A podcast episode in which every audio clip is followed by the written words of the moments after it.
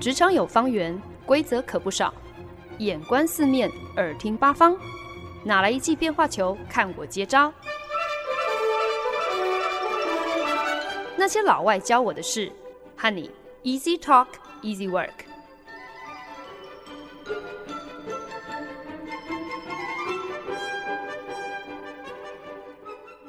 您现在收听的是《那些老外教我的事》，我是节目主持人焕恩。上个礼拜呢，我再一次的被提醒，染疫危机四伏啊！就算你已经接种了疫苗，也千万不能够大意。那上周到底发生了什么事呢？先是我邀请来家里吃饭的两个朋友，隔天才告诉我，他们也是才发现，就是前几天刚见面的朋友确诊了。所以呢，为了保险起见，我这两个朋友他们就决定要自己去做一个筛检。那听到这个消息之后，有那么一瞬间，我承认我自己也有了一个苟且的心态，想说啊，那就等我朋友他们筛检的结果出来再说嘛。只要他们是阴性，我应该就也可以放心了。自己应该也不需要大老远也要跑去免费的筛检站，然后也要去被插两下鼻孔，应该没有这个必要性吧。可是后来想一想，其实自己也去做一个检测才是最保险嘛。那检测完确定是阴性之后呢，我还是觉得有义务要告知我同一个周末跟我已经有约的朋友们，想说虽然自己的检测结果是阴性，可是搞不好我这些朋友他们可能也还是会担心，或是心里头可能觉得怪怪的。那至少如果我据实以告，把所有的资讯都摊在他们面前，那他们才能够自己来判断说，他们自己是不是能够接受，严不严重，或者是担不担心。我觉得这本来每一个人的接受范围都不一样，要让对方按照自己的尺度来决定，这才是比较负责任的一个做法。结果我跟我本来已经约好周末要一起出去玩的朋友分享了我的状况之后，其中一个人他也才坦言，就是自己本来也要跟我们一起去玩的他的弟弟，之所以临阵变卦，原来是因为他也中标了。这下换成我担心了，想说。呃，这好像真的有点恐怖哦。就是保险起见，我们这个准备出去玩的行程还是延期好了。呃，也因此呢，难得这个夏天最后一个周末廉价的行程，就彻底就这样泡汤了。也是在这种时候，就会很深刻的体会，当宅宅真的是明哲保身之道啊。虽然把自己关在家里足不出户，当然也不是一个长久之计。可是呢，过去这个礼拜的这些经验，真的让我体会，你真的想象不到自己跟病毒的距离，原来是可以这么的靠近的。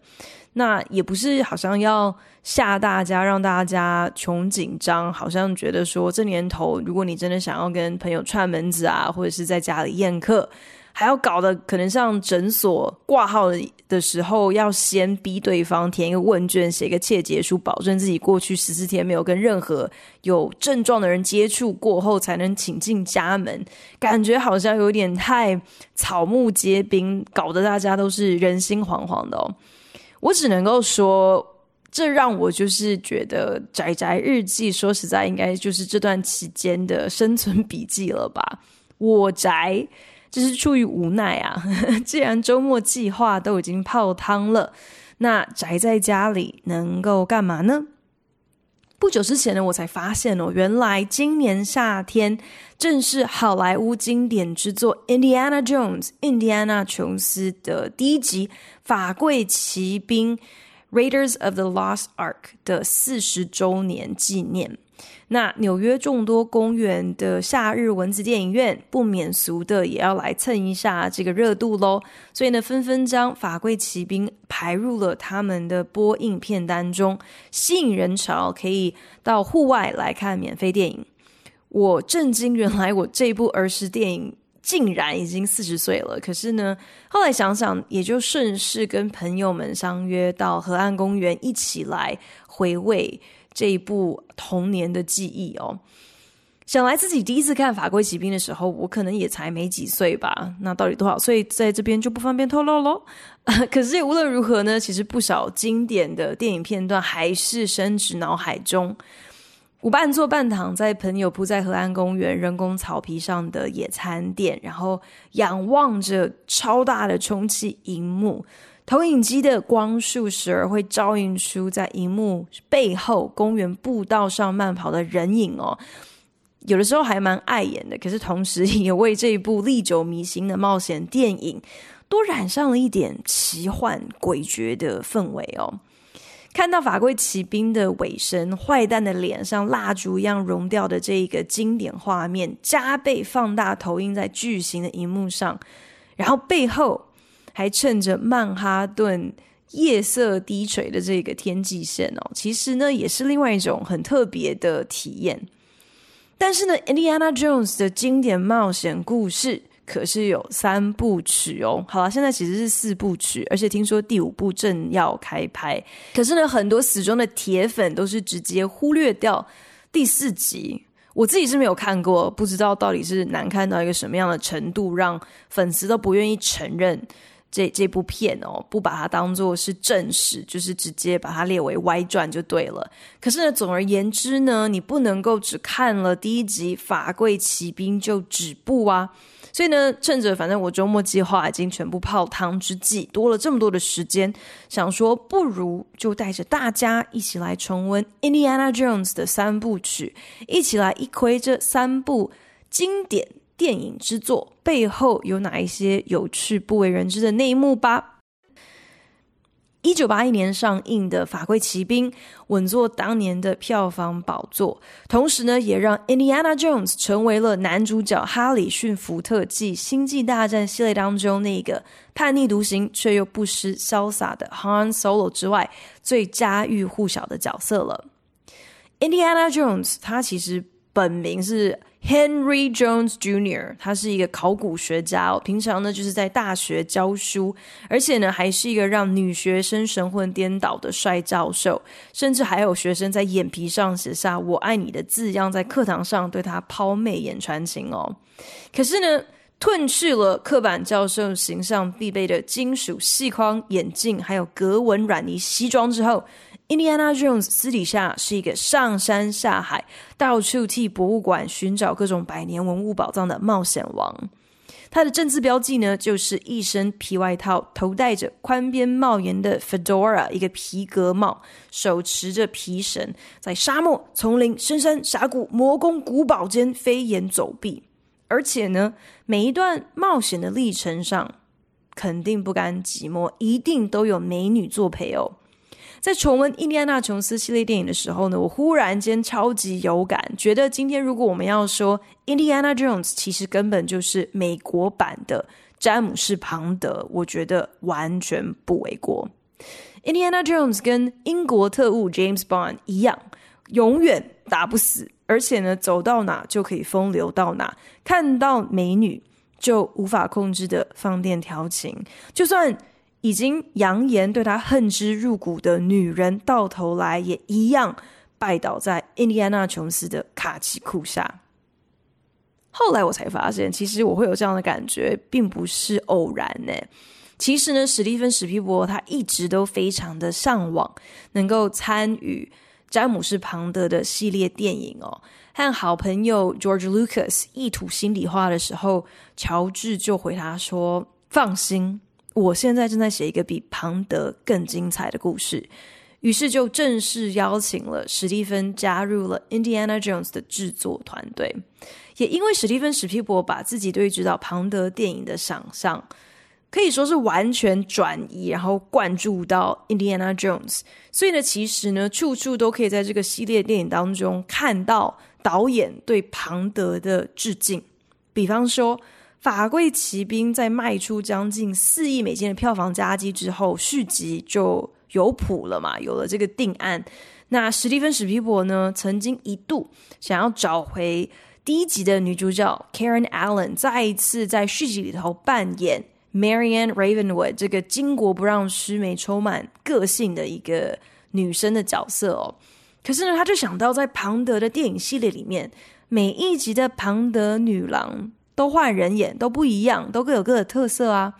所以呢，他就决定要比照办理，让 Indiana Jones 在每一部片当中的女伴也要都不一样，要换新口味。其实等于也是塑造了印第安纳琼斯类似庞德那样子的一个风流个性。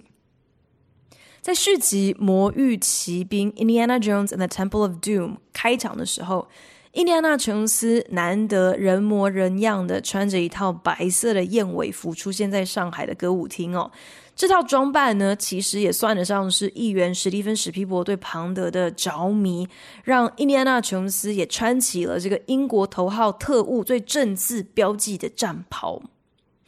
不过，最明显、最 on the nose 的致敬，无非呢，就是在第三集《圣战奇兵》（Indiana Jones and the Last Crusade） 里面。导演史蒂芬·史皮伯干脆直接请来了最具代表性的詹姆士·庞德本人，也就是 Sean Connery 演员史恩·康纳莱来饰演 Indiana Jones 那一位醉心于研究圣杯传说的考古学家老爸，也就是老亨利·琼斯。虽然呢，史恩康纳莱也不过比哈里逊福特大十二岁而已。也正因为如此呢，所以其实一开始呢，史恩康纳莱是还蛮抗拒接演老亨利琼斯这个角色的。不过呢，事后呢，史恩康纳莱呃在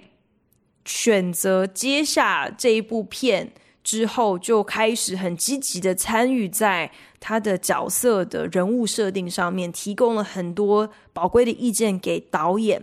争取老亨利这个角色呢，不能够只是一个有点像是尤达那样子的一个睿智耆老哦，他跟儿子比要有过之而无不及哦，所以 Indiana Jones 能做的事情，老爸也都要做过。所以呢，才特别在剧情当中有安排了一个，就是父子两人都栽在同一个女人手上这样的一个情节哦。编剧乔治·卢卡斯就透露，其实一开始连他对这个父子前后跟同一个女人发生一夜情的剧情，他都觉得好像有一点点太刺激了，让他有一点点迟疑哦。可是呢，最后呢，这个安排确实也替电影制造了让观众捧腹的一个喜剧效果。另外呢，有一场琼斯父子俩赶搭飞船要逃离纳粹魔爪，然后父子两人坐在餐桌前讲话的戏。那其实呢，因为剧情是设定在冬天嘛，所以飞船上的临演每一个人都是包得跟粽子一样，身穿皮衣，头戴毛帽。可是呢，桌巾下神康纳莱却连裤子都没穿。他说呢，因为怕自己太热会飙汗，然后就会影响拍摄哦。哈里逊福特一听，二话不说也把裤子脱了。所以呢，那场戏其实呢，两人是在没有穿裤子的情况之下完成的。可能也因为这些一些蛮好笑逗趣的一些幕后花絮哦，所以呢，哈里逊福特也曾经表示过，就是跟史恩康纳莱一起演的这一部《The Last Crusade》是三部《Indiana Jones》当中他最喜欢的一部。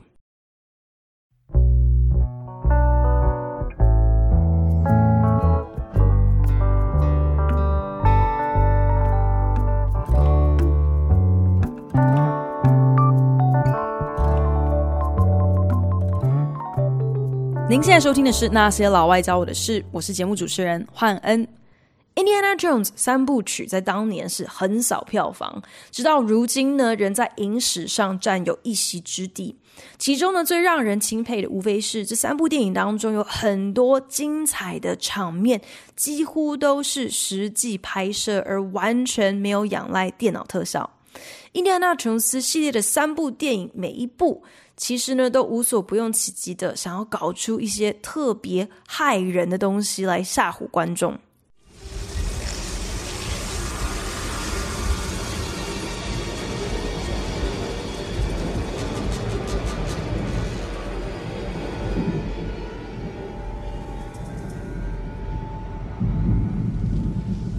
Snakes.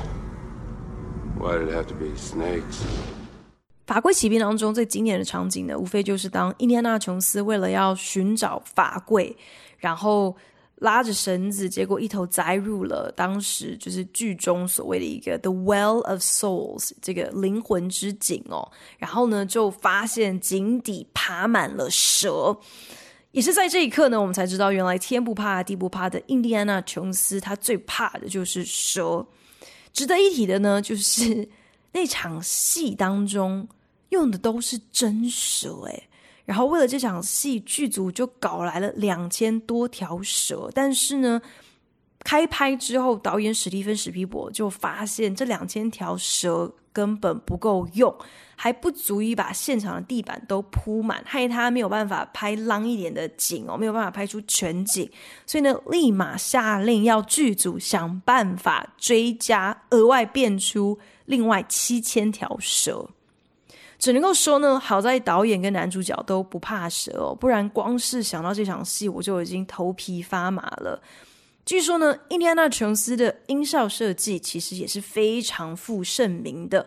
其中呢，我们刚才就是有播放的这个，等于是井底牵蛇窜动的这这场戏哦。大家除了听到蛇发出的嘶的声音哦，另外不知道你们有没有注意到，还有一个滑溜溜的叽咕叽咕的这样的一个声音。其实呢，就是要模拟，就是当一堆滑不溜丢的蛇爬过另外一堆滑不溜丢的蛇所发出来的这个声音。大家可以想得到这个声音是怎么做出来的吗？原来竟然是音效工程师录下了自己把手指头塞进起司卷的声音。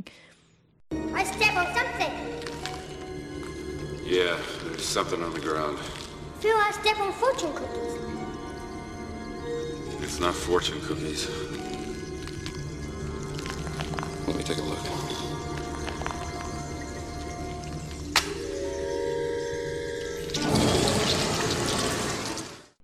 第二集《Indiana Jones and the Temple of Doom》魔域奇兵，这一次呢，上一集已经。用过蛇了嘛，所以这一次史蒂芬史皮伯则是安排了用上千只的蟑螂和虫，就是印第安纳琼斯跟他的小跟班，就是误入一个秘密的这个隧道的时候，就火柴一亮起来，发现脚底下全部都是各式各样的虫，也是。这一刻，剧组才领会到，原来跟一堆蛇拍戏要比跟一堆虫拍戏容易太多了。你把蛇堆叠好，它们大致上就不会在那边乱动乱跑哦。可是虫子就不一样了，所以呢，当年拍摄现场时不时就会爆出尖叫声哦。通常就是因为这些虫子在不该出现的地方突然出现了。据说呢，当时这个呃第二集的女主角 Kate Capshaw。她在要跟这些虫虫一起拍戏之前，还要先吞几颗镇定剂，才能够呃给自己打气，来胜任这一场戏哦。Oh, rats.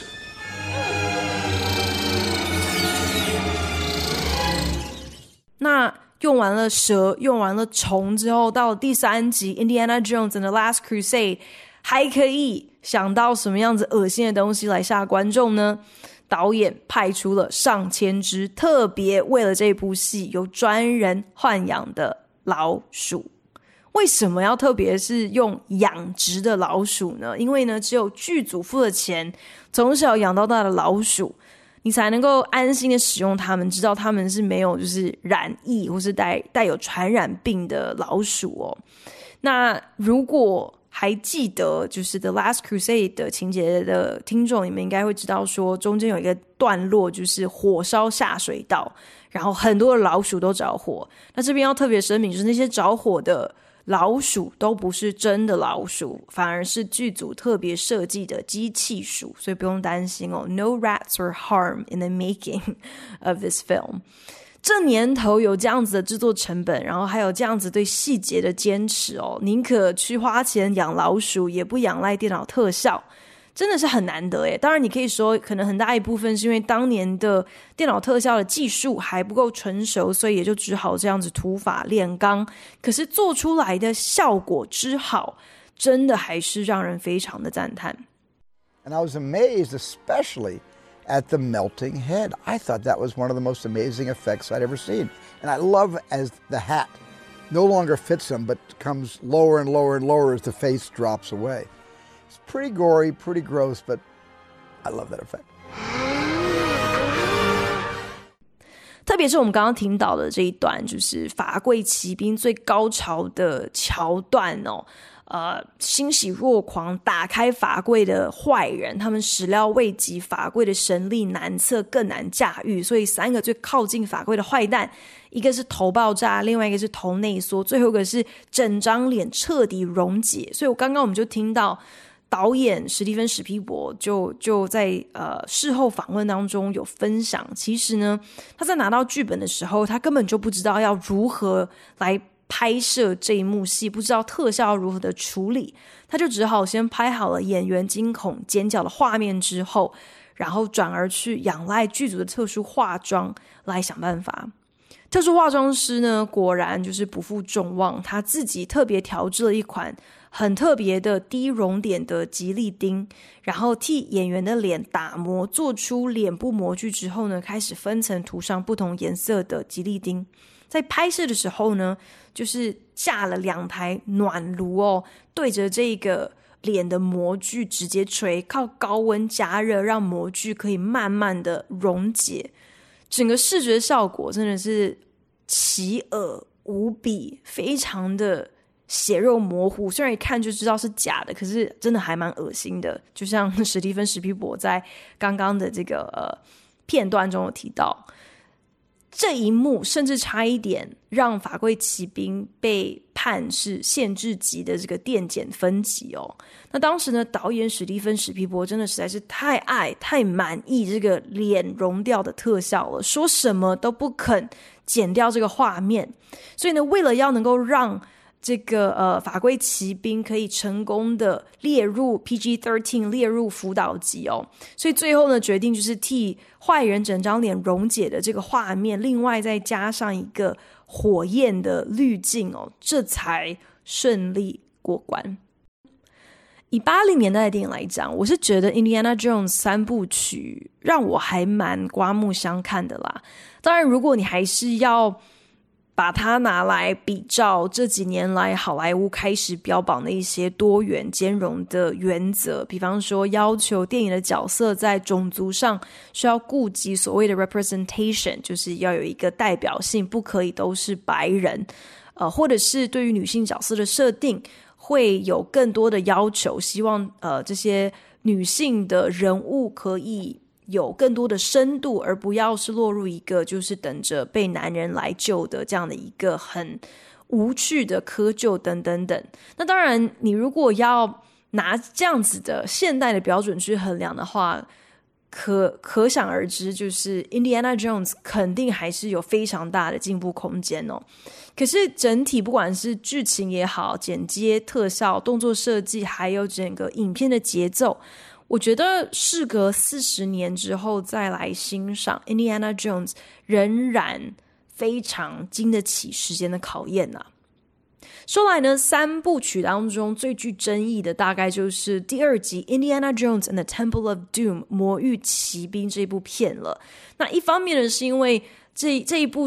电影的整体剧情可以说是三部片当中最为暗黑的，不但涉及了。童工血汗工厂绑架小孩，甚至还拿活人献祭的这样的一个邪教当做整个故事的主轴，而且还拍出了就是邪教的祭司徒手开膛挖人心脏这样的一个桥段哦。所以这也是为什么当乔治·卢卡斯还有史蒂芬·史皮伯力邀第一集《法柜奇兵》的编剧跟他们再续前缘来负责撰写第二集的剧本的时候，听到这个故事大纲的编剧马上就打了退堂鼓，就是觉得这个剧情太让人不舒服了，太黑暗了，感觉完全没有一点好的地方。那个编剧甚至说，就觉得这个。故事太 mean 了，所以就不愿意来操刀哦。那另外一个争议点就是在于说，呃，魔域奇兵它的剧情设定是在印度，呃遇上了，让 Indiana Jones 一等人遇上了这么一个奴役、绑架童工、拿活人当祭品的邪教。那另外一个电影当中非常经典的一幕晚宴的戏码，则是 Indiana Jones 一伙人指导坏人大本营。那这个邪教，他在台面上的门面呢，其实是一个非常富丽堂皇的宫殿，所以呢，对方就先礼后兵，就呃宴请了一席的贵宾哦。可是上桌的这些山珍海味是一道比一道还要吓人。先是有一条巨蟒放在盘子上，然后服务生把蟒蛇的肚子切开来之后，从里面跑出来一大堆还活着的小蛇，让客人生吞哦。另外还上了一整盘的甲虫，最后的甜点竟然是猴脑生吃。那那个时候，其实剧组老早就已经上中了印度的一些拍摄景点。可是当印度当局接获剧本，看过戏中这些的剧情设定之后，就深深的觉得剧情所描绘的各种情节，根本就是在侮辱印度的文化还有形象。把印度拍成好像就是什么蛮夷之地哦，都是一一般野蛮人哦，所以呢就拒绝核准剧组借景拍摄。其实一直到电影上映之后，印度政府都曾经一度将呃《Indiana Jones and the Temple of Doom》魔域奇兵列进他们的禁播黑名单。那史蒂芬史匹柏还有乔治卢卡斯，事隔多年回顾拍摄《魔域奇兵》的过往，才提到，其实刚好两个人在那段时间都正在经历婚姻触礁哦，所以也可以说是分别都陷入了人生的低谷中，所以负面能量可能有点太大了，然后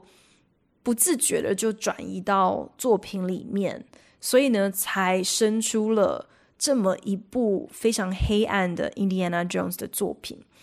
那某种程度上也可以说是，这也是为什么史蒂芬史皮博决定呃第三次回归来拍摄第三集的 Last Crusade。一方面可能就是有一些些的疙瘩，想到说，哎，自己上一部片把 Indiana Jones 带去了一个这么黑暗的这样子的一个方向，需要把它扳回一城。把这个人物、这个故事重新带入一个可能比较合乎大家期待的一个呃氛围，呃，才才算是可以对得起这个角色，也对得起观众。不过呢，《魔域奇兵》我我自己觉得最令人惊艳的，无非就是一个是呃使用了非常多的呃看起来像是印度籍的临时演员啦，那。同时呢，也就是印第安纳琼斯多了一个亚裔小跟班 Short Round，由越南裔美国人关继威饰演的这个 Short Round，他是一个古灵精怪的小滑头，人小鬼大，要在鞋子上绑砖块才够得到油门，替 Indiana Jones 开车。那其实那个时候，在八零年代，你要在大荧幕上头，其实真的很难得可以看得到亚裔的面孔。那虽然呢，Short Round 仍然是按照当时好莱坞对于华人的各种刻板印象所建构的一个角色哦。这个小朋友他说着一口口音非常浓厚的破英文，然后呢，头上还戴着洋基棒球帽，有点凸显他的这个崇洋媚外哦。而且呢，Short Round 存在的主要目的其实大致上就是一个谐星担当嘛，他跟 Indiana Jones 就是唱唱双簧。来制造一些额外的喜剧效果。可是呢，就算 Short Round 他不过就只是一个衬托男主角的小绿叶，自己的身世除了就是一个在上海街头流浪的孤儿扒手之外，就好像再也不需要跟观众有任何额外的交代了。可是不得不说，Short Round 仍然呃有很多非常派得上用场的重要戏份哦。相较之下。反而是伊莲娜琼斯三部曲当中的女性角色，他们的设定、他们的这个呃设计，就显得逊色太多了。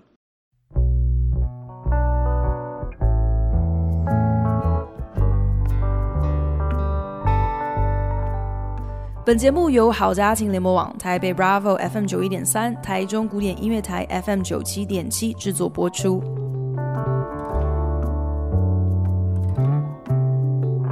宅宅日记第三单元，赶在《Indiana Jones and the Raiders of the Lost Ark》印第安纳琼斯法柜奇兵欢度四十周年的时候，来跟大家分享一下自己重新复习了一遍印第安纳琼斯三部曲的一些心得，还有新发现哦。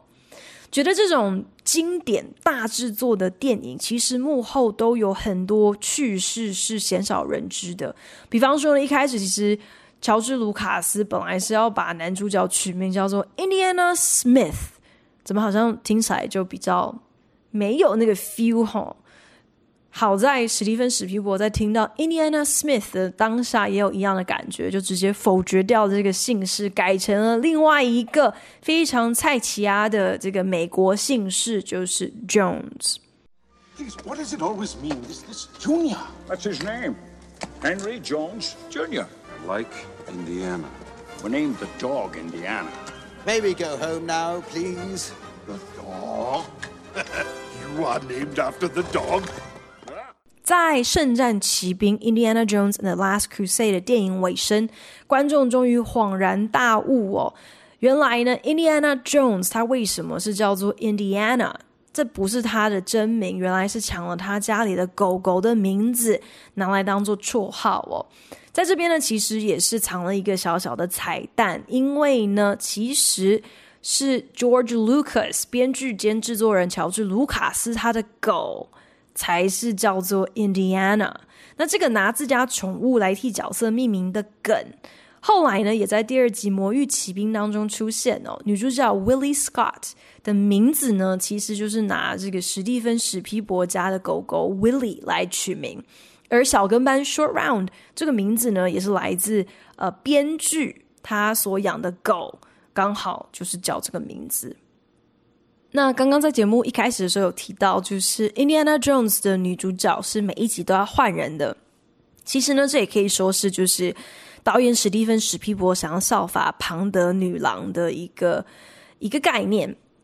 可是呢，他竟然连带的也就把在英雄动作电影当中对于女性角色最常见的那些刻板印象，全部都原封不动的复制到印第安纳琼斯的系列电影当中。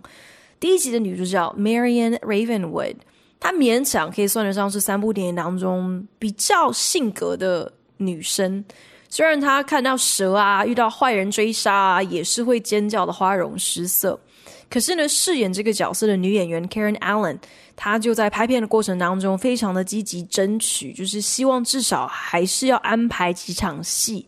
让 Marion 在跟坏人对峙的过程当中可以展现一些勇敢啊，一些小聪明啊，也也来回击，也来保命哦，算是呃三部片当中最真的是最独立、最最有一点手腕的。呃，Indiana Jones 的女伴啦。反观第二集的女主角 Willie Scott，她是一个上海歌舞厅的红牌歌手。那在长达两个小时的电影当中呢，Willie 她没有在唱歌的时候，就是在尖叫。而 Willie 真正唱歌的桥段，其实也不过就是电影开场的那前五分钟而已。这样你就知道了，她在电影当中基本上就是尖叫担当。Willie Scott 这个角色真的是完全就是落入了好莱坞好多年一直以来物化女性的那种刻板印象，把这样子的女生，反正就是设定成今天如果没有了英雄在身边，就是一个一无是处的脆弱花瓶。那饰演 Willie Scott 的女演员 Kate Capshaw，她虽然呢并没有因为演出 Indiana Jones，嗯，而好像替荧光幕前的女性开创怎么样子的一个影史新纪元哦？不过她倒是替自己的情史开创了新篇章哦，因为呢，《魔域奇兵》正是她跟史蒂芬史皮伯的定情之作，两人共结连理，到今年刚好满三十周年。至于第三集的女主角，在《The Last Crusade》里面的这个 Elsa Schneider 博士。他被设定是一个奥地利籍的呃考古学博士哦，所以乍看之下好像还让人家兴奋了一下，想说太好了，Indiana Jones 的电影系列当中终于要出现了一个呃女主角是有头有脸有脑也有身材的知识分子，可以跟 Indiana Jones 平起平坐，但是没有想到到头来，啊、Elsa Schneider 他不过是一个纳粹狐狸精，在整部片当中，他最懂得善用的不是他的知识，不是他的博士学位，反而是他的美色，而且呢，宝物在眼前，编剧一直在凸显 Elsa 她的短视、尽力跟虚荣、肤浅的那一面。所以到头来仍然是把 Elsa Schneider 啊、放进了一个我们大家对于坏女人很普遍的那样子的一种刻板印象。可能对于这种就是要让男主角成英雄的阳光动作片来讲，其实我们实在也不需要去奢望导演和编剧会愿意花费多少心思来替女主角建构一个完整的人格还有故事线。如果在八零年代就已经出现了那那种不需要男主角出手相救，凡事可以自立自强的女主角，我觉得可能这也会改变印第安纳琼斯在我们心目当中的印象吧。回头去看这些老片的时候，我忍不住也就会开始思考哦：如果我们硬是为了要顺应时下一些流行的政治正确的思维啊、比如说女生当自强啊这样子一个想法。而回头要去修改这些电影的剧情，还有角色的设计，这到头来到底是 in service of the story？你是在强化这个故事，还是只是有一点点画蛇添足，然后模糊了故事的焦点呢？当然呢，现在有很多的电影制作人也有一样的疑问哦。可是，与其只是想象，他们宁可直接来 do something，去把过往很多是以男性为主角的电影翻拍成一个女力版本哦。比方说，像是《魔鬼克星》（Ghostbusters） 或者是《瞒天过海》《八面玲珑》（Ocean's Eight） 等等等，都是最好的一个案例。至于这些女生版本是否有比原版更精彩、更好看呢？我想这大概就见仁见智了吧。谢谢大家收听今天的那些老外教我的事，我是欢恩。如果你们有任何其他特别推荐的老电影，也非常欢迎可以上节目的脸书专业来跟我分享哦。那我们就下礼拜同一时间空中再见喽，拜。